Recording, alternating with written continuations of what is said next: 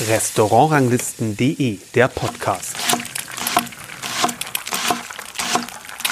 Hallo und herzlich willkommen zum Podcast von Restaurantranglisten.de. Ich bin Kersten Mügge und heute bin ich mal wieder in Berlin und zwar im Restaurant Sagrantino 136 in der Linienstraße 136 in Berlin. Und bei mir ist der Küchenchef und da stellt sich schon die Frage, wie ich den Namen richtig ausspreche. Vicente Matthias Diaz Silva oder äh, Vicente, eher Spanisch. Genau, Vicente Matthias Diaz Silva. Ja, und das, das erste? Vicente. Vicente, also Spanisch. Genau. Das kommt ja daher, weil das Restaurant, da sind wir nämlich schon eigentlich beim Thema, verbindet ja zwei Welten sozusagen, nämlich die italienische Küche und nicht die spanische, das wäre vielleicht ein bisschen langweilig, sondern die peruanische. Und in Peru wird ja auch Spanisch gesprochen, deswegen natürlich äh, sozusagen der, der, spanische, der spanische Name. Gestern Abend durfte ich die Küche probieren und wie ich gesagt habe, es geht darum, diese beiden Küchen miteinander zu äh, kombinieren, aber es gibt nicht italienische Gerichte, rein italienische Gerichte und rein peruanische Gerichte, sondern es ist in allen Gerichten immer gemixt, richtig? Genau, richtig. Ich versuche immer mit den Produkten zu arbeiten aus beiden Ländern und versuche alles kombiniert in ein Gericht oder in verschiedene Gerichte, was die Menü stellt. Halten Sie sich denn streng an traditionelle Rezepte oder sind viele Sachen eigene Ideen, eigene Kreationen? Ich verbinde meine Küche wegen traditionelle, wegen als Kinder war, was ich gegessen habe, was mir Geschmack haben. Und dann versuche ich auf den Gericht zu gehen. Ich versuche nicht so die traditionelle Gericht, weil ich finde, die peruanische Gericht ist schon klar, dass äh, top ist und äh, kann man nicht verändern. Und deswegen versuche ich mir die Produkte und ein bisschen extra zu machen. Wir gehen vielleicht mal ein paar Gerichte von gestern Abend aus der Karte durch und dann denke ich mal, wird schon deutlich, was Ihre kulinarische Idee ist. Ähm, als erstes ist mir ganz besonders aufgefallen, besonders gut gelungen, das warme Amüs. Das ähm, war, da war ja drin Kartoffel, Trüffel und eine äh, was Scharfes. Was war das Scharfe? Genau, was Scharfes. Ist, äh, Peru hat, wie gesagt, äh, verschiedene Chilisorten. Ja. Und eine von denen haben wir getrocknet und dann haben wir als Paste gemacht dann haben wir als äh, Kurs mit Zwiebel gebraten und äh, dann äh, die Paste reingemacht, dass ein bisschen die Aroma und dieser Schafgeschmack rauskommt. Jetzt könnte man ja sagen, Schärfe und Trüffel passt gar nicht gut zusammen, weil der Trüffel ist ja erdig und hat ein ganz ja, volles Aroma und Schärfe brennt den Trüffel sozusagen weg. Das ist bei dem Gericht aber nicht so. Warum nicht? Warum passiert das nicht? Weil diese Gericht war besonders, es war Altgericht, äh, heißt ähm, äh, Karapulka und es ist ein Gericht etwas scharf, aber ja. kommen noch Hähnchen und Schwein. Aber ich hatte etwas in meinem Kopf gehabt von Trüffel, etwas leicht auch. Die Trüffel, etwas, wenn du isst die Trüffel, die frische Trüffel, kommt nur die Aroma. Hm? Und deswegen in diesem Gericht wollte ich diese Aroma von den Trüffeln reinzukriegen, aber diese leichte Scharf von ganz hinten rauszukommen. Und es ist, denke ich, auch die Kartoffel natürlich, die das ein bisschen auseinanderhält und die beiden Aromen, die beiden Pole, die Schärfe von der, ähm, die Schärfe von der Chili und die, ja, die Erdigkeit vom Trüffel so ein bisschen trennt. Genau, das ist auch äh, richtig. Die Kartoffel, die da vorkommt, wir in Deutschland essen ja gerne Kartoffeln. Ja, weiß ich. Ist das, eine, ist das eine deutsche Kartoffel gewesen oder eine? Äh, nee, das ist eine italienische Kartoffel. Ähm, ich kriege auch äh, die von äh, mein Partner ist äh, Daniel Wolf vom Frische Paradies. Er besorgt mir viele, viele Kartoffeln aus Italien, weil das ist einfach als ähm, zu kriegen. Deswegen habe ich mit einer Kat italienischen Kartoffel kombiniert und dann kommt diese äh, Chili, das auch Peru kommt und äh, dann kommen die Trüffel und dann kommen alle in meinen Geschmack. Mhm. Peru ist ja auch ein, ein Kartoffelland, eigentlich noch viel mehr als Deutschland natürlich, weil es ja im Grunde das Ursprungsland der Kartoffel ist. Äh, mit, man sagt ja irgendwie mehrere tausend äh, Kartoffelsorten gibt es da. Ne? Genau. Ähm, verwenden Sie auch Kartoffeln aus Peru? Äh, leider können wir nicht machen. Ich arbeite mit, äh, mit meinem Partner, der mit Produkten aus Peru bringt, Leoncio. Der versucht ein bisschen diese Unterstützung von den Kartoffeln, weil es gibt viele Regeln, dass nicht die Kartoffel frische von Peru hier so kommen. Deswegen auf die man darf die nicht äh, nee. einführen nach Deutschland. Nee, darf man nicht. Ist, Es muss irgendwie kriegen, aber es muss ein gegart sein, zum Beispiel gekochte vielleicht oder äh, eingelegt Kartoffel oder so, aber nicht die, die, diese traditionelle Kartoffel, was wir haben, kommt nicht. Kommen nur vielleicht ein oder zwei verschiedene Kartoffeln, aber nicht mehr. Hm. Sind die ganz anders als, als wie die Kartoffeln, die wir in Deutschland kennen? Ich finde, ja, die Tausend sind komplett alle anders, ja. aber es gibt ein paar, der auch in diese Richtung peruanische Kartoffel umgeht auch. Würden Sie gerne mit denen kochen, wenn es ja. ginge? Ja, ja natürlich. Ja. Ich habe gerade gesagt, das ist, ja, das ist ja ein eher kleines, ein kleines Gericht, weil es ja ein, ein Amüs ist. Aber würden Sie sagen, das repräsentiert Ihre Küche schon gut? Ja, weil, wie gesagt, kommen die zwei, äh, meine zwei kommen sind, meine Onkel ist aus Italien auch. Und das kommt auch das italienische rein zu mir. Und äh, mit diesen Amis versuche ich, die Leute ein bisschen, äh, was die erwarten in meine ganze Menü. Diese zwei Kombinationen. Das gelingt auch, denke ich, sehr gut. Und das zweite Gericht, was mir sehr positiv aufgefallen ist, war gleich das erste, der erste Gang sozusagen. Haben Sie gesagt, das haben Sie immer auf der Karte. Ein Involtini vom Adlerfisch. Was kommt da noch dazu, außer der, der Fisch? Oh, das ist, wie gesagt, das ist, kommt auch meine alte, alte Kinder. Halt, mein Papa isst gerne Fisch und Peru, die Peruaner essen wir Ceviche. Aber für mich die Ceviche Classico ist etwas Besonderes, kann man nicht verändern. Wenn ich auf die Karte Ceviche Classico stelle und ein Ceviche und ein Peruaner, denken die Leute, dass eine große Gericht ist. Aber deswegen nehme ich Imboltini, weil diese Überraschung auf die Leute erwarten. Die denken nicht, ein Ceviche ist, aber wenn die probiert, wird explodieren in den Mund, weil kommt diese Chili, äh, Achilimo und Rocoto kommt, äh, sind zwei verschiedene Chili aus Peru und dann kommt diese marinierte Adlerfisch kurz mit Salz, kurz mit Pfeffer, kurz eine Minute lassen und dann kommt äh, rote Zwiebel, unsere Lieblingskoriander rein und dann machen wir diesen Boltini. Wir schneiden die Adlerfisch in Sashimi und dann am Ende wird unsere Leche de Tigre unsere Tigermilch gegossen. Da komme ich gleich nochmal dazu, aber der Fisch ist sozusagen in zwei verschiedenen Formen, einmal als Würfel und einmal als Sashimi. Genau. Und ähm, dadurch hat man auch den unterschiedlich auf der Zunge. Genau. Ne? Also einmal, einmal im Grunde ein bisschen ähm, fleischiger, ein bisschen ähm, gegart. Bisschen, bisschen gegart und äh, man merkt dann schon im Grunde die Verbindung äh, zu, den, zu der Schärfe und zu der äh, Tigermilch und das Sashimi ist ganz naturell. Sozusagen. Genau. Ja? Ähm, und dann gießen sie die äh, Tigermilch, de Tigre, am Tisch an, sodass die nur ganz kurze Zeit in Berührung kommt mit dem, mit dem Sashimi. Das ist wichtig? Genau, das ist richtig. Und auch diese süße Kartoffel auch. Ja. Das nicht verliert, weil wir machen eine Kartoffelchips ganz als. Ähm, und äh, deswegen kommt diese, das nicht gut gegart, weil wenn die Ceviche und Adlerfisch oder eine Fisch mit Zitrus zusammen sind, wird äh, in dieser Prozess gegart ja. und wird noch weicher. Deswegen wollte ich die, die richtige, frische Fisch aus dem Teller haben. Genau, also man schmeckt wirklich den, den, puren, den puren Fisch und es ist nicht alles scharf und sauer und man hat nur im Grunde den, den Biss vom Fisch, sondern man schmeckt richtig den, den Fischgeschmack äh, genau. sozusagen in der Verbindung. Was macht eine gute Lecce Tiere aus? Oh, ich glaube die Person, die Person, die die liebt, ich glaube macht tausendmal sehr, sehr gut. Aber bei uns machen wir, wir trocken ein ähm, Gemüse, was wir benutzen in eine andere Leche Tigre mhm. auch, wir trocknen als Salz. Mhm. Bei einer Leche Tigre machen wir mit äh, Fisch, ja. ein kleines Fischstück rein, ein bisschen Zitrus, ein bisschen äh, Gemüse wie Koriander, wie Zwiebel und Ingwer und Knoblauch. Und am Ende haben wir getrocknete, salzige Gemüse, was wir gefunden haben, wie als Salz genommen. Und dann machen wir kurz rein und das ist unsere letzte Tiere. Kann ich nicht alles also verraten. Also ist kein traditionelles Rezept, sondern eine, eine Abwandlung. Genau.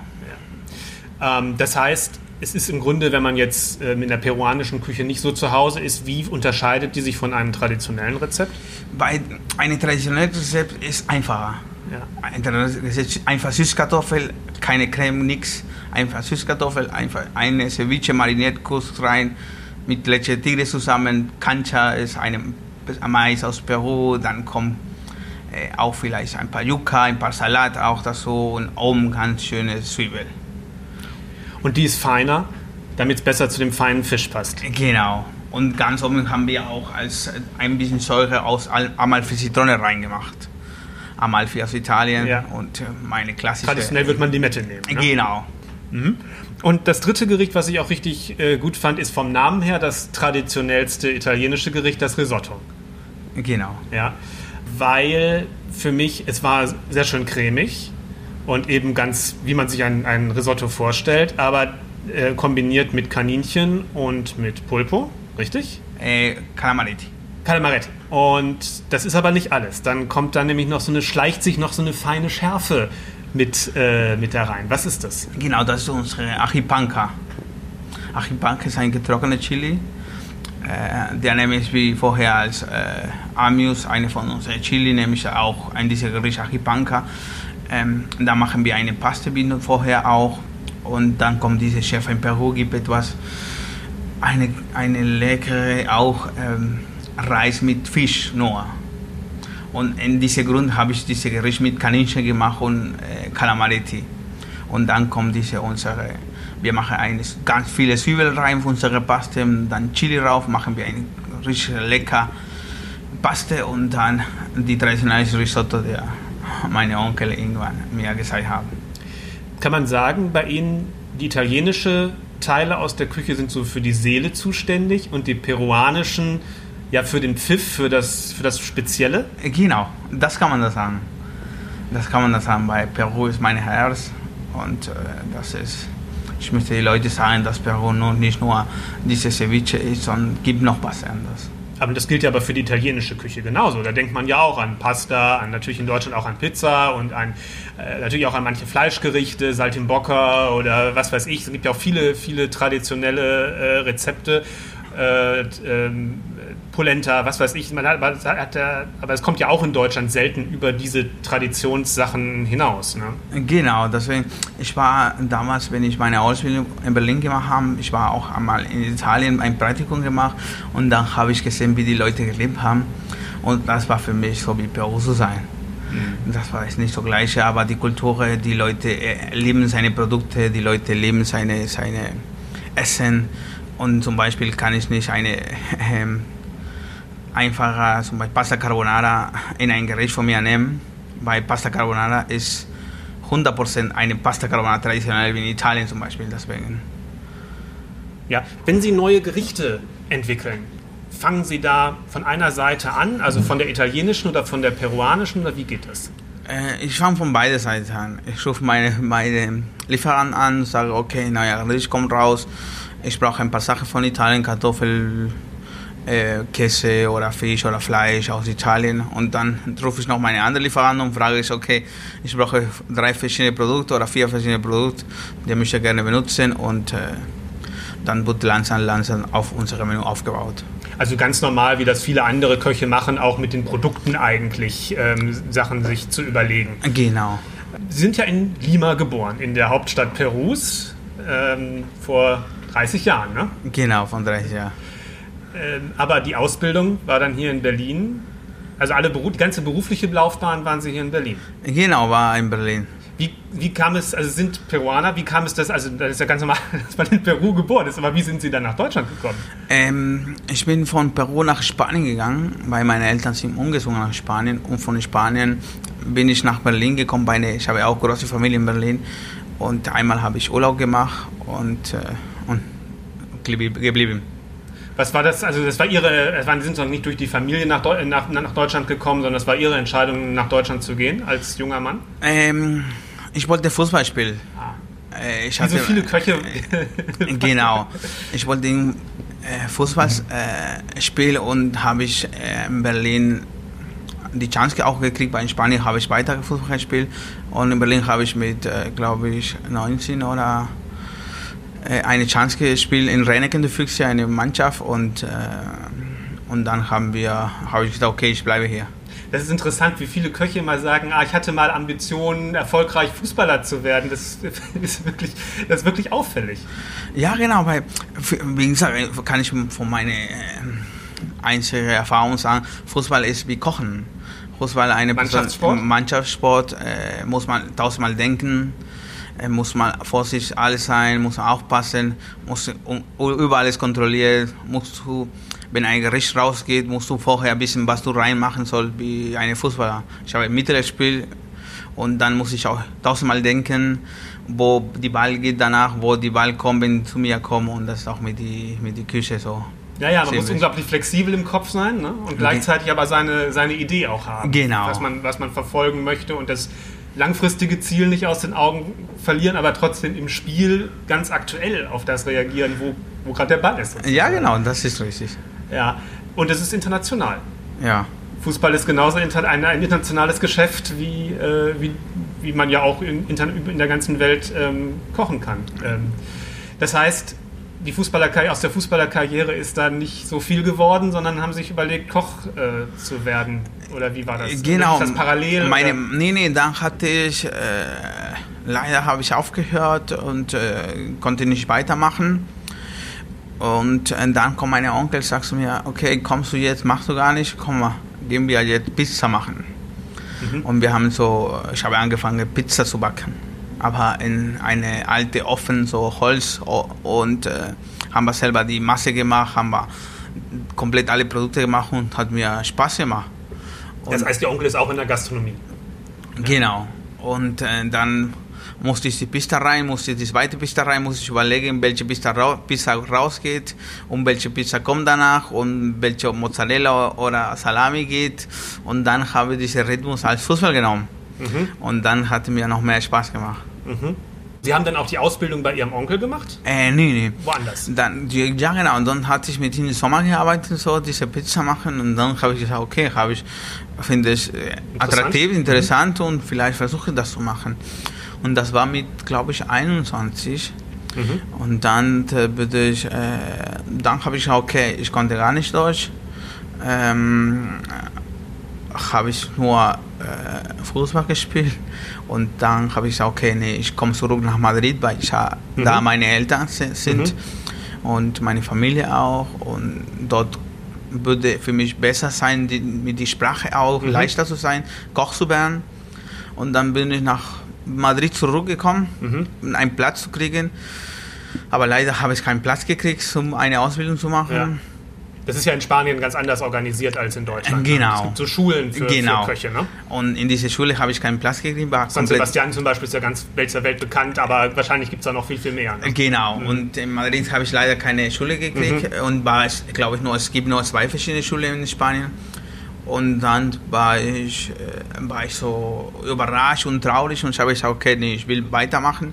Habe ich meinen Lebenslauf auf Deutsch geschrieben und geschickt als Ausbildung mhm. in Berlin. Mhm.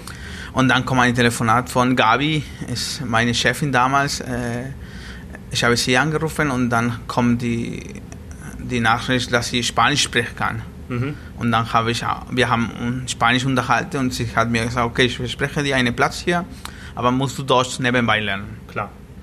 Und dann war nächste Woche, habe ich alles geplant und dann nach Berlin wieder zurück das ist natürlich dann schwer, im Grunde äh, einerseits einen Beruf zu lernen als, als, ähm, als junger Mann und andererseits auch noch eine Sprache dazu äh, zu lernen. War das, war das eine harte Zeit, die Ausbildung? Ja, ja, war richtig hart. Die äh, letzten sechs Monate war sehr, sehr schwer, weil, wie gesagt, äh, ich gehe in die Küche, äh, Küche heißt Hallo und dann kommen die, okay, bring mal Rucola, ich gehe in Kühlhaus, ich suche ja. die Rucola, aber ich kriege keine Rucola, weil ich weiß nicht, was Rucola ist. Ja.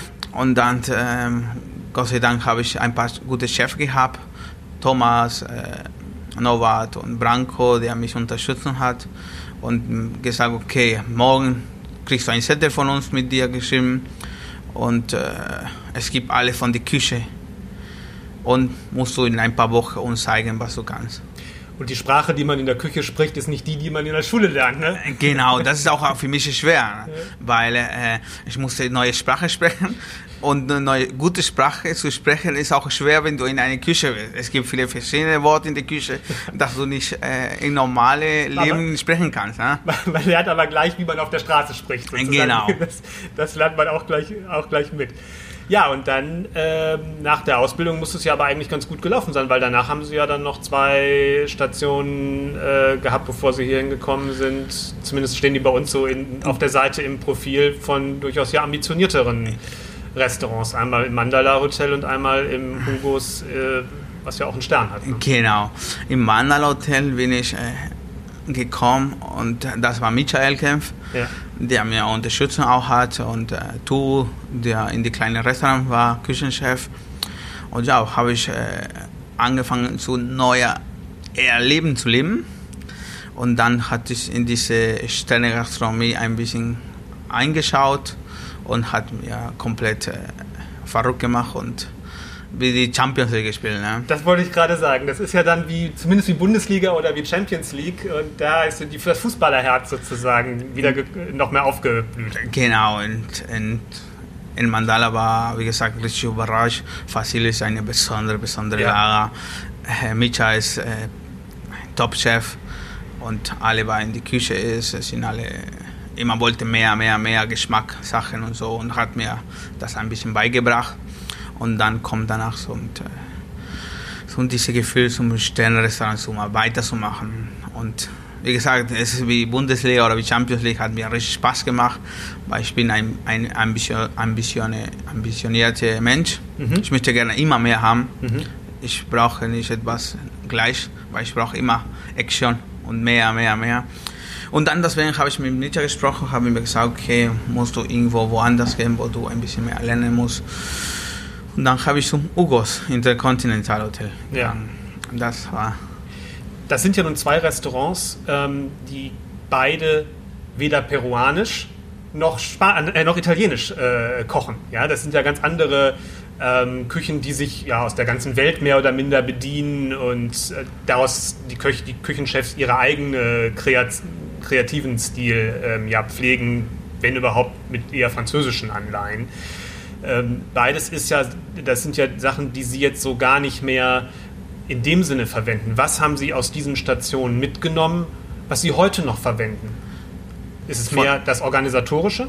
Äh, von alle, alle allgemein. Ja. Die Weide, äh, die Weidelager hat mir alles beigebracht. Auch von meinem kleinen, kleinen Betrieb, von meiner Ausbildung gemacht. Von meinem Chef war der eine Mensch, der muss immer sauber alles sein. Hm. Er hat mir auch beigebracht, dieses sauber, sauber, schnell und sauber, schnell und sauber.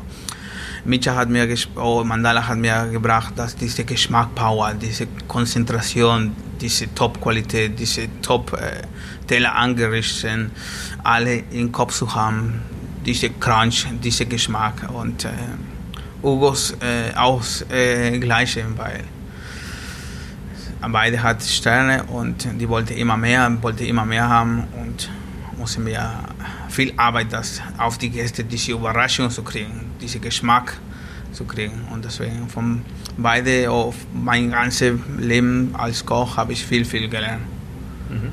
Und hier ist es ja jetzt, ähm, sagen wir mal, so eine Mischung. Sie haben ein großes Menü, ein, wenn man den ganzen Abend hier verbringen möchte. Aber es ist nicht nur das. Man muss nicht das große Menü nehmen. Man kann auch mit einzelnen Gerichten einen kurzen Abend äh, hier verbringen, wenn man noch was anderes, wenn man noch in eine Bar weitergehen möchte oder keine Ahnung. Ähm, was hat, das macht, das macht ja, ist ja vom Ablauf her durchaus komplizierter als in einem Restaurant, wo alle Gäste ein Menü essen. Ne? Genau, ist noch, noch komplizierter, weil wir kommen von jetzt von einem anderen Konzept von diesem Restaurant. Dieses damals war ein italienisches Restaurant und mit meinem neuen Konzept haben wir versuchen wir langsam, langsam äh, das Menü zu etablieren. Genau. Und ähm, wie gesagt, die einzige Sache, ich möchte gerne, dass die Gäste bis zu Hause fühlen hier. Und wenn alle Gäste ein Gericht essen sollen, äh, die, diese Gericht wird auch der Gericht sein, der nächste Mal kommt und sagt, nee, ich möchte gerne jetzt die sieben Gänge essen mhm. oder die fünf. Mhm. Äh, die Gäste kommen her, trinken ein paar Wein oder isst ein paar, gebe ich ein paar äh, Fingerfood oder ein paar Amigos, wenn nur trinken soll. Und die, die Gäste bestellen auch à la carte. Aber das ist auch schön. Ja. Wie häufig ändern Sie das Menü? Äh, ich wechsle jede zwei Monate die komplette Menü. Wie gesagt, auf, ein, auf einmal. Auf einmal und nur die Boltini bleibt auf die mhm. Karte, weil das ist mein Lieblings. Und, äh, auch immer mit Adlerfisch? Mit, immer mit Adlerfisch. Mhm. Immer mit Adlerfisch. Wir haben ja jetzt Ihren Lebenslauf so ein bisschen uns einen kleinen Überblick davon verschafft, was das Berufliche und das Sportliche angeht.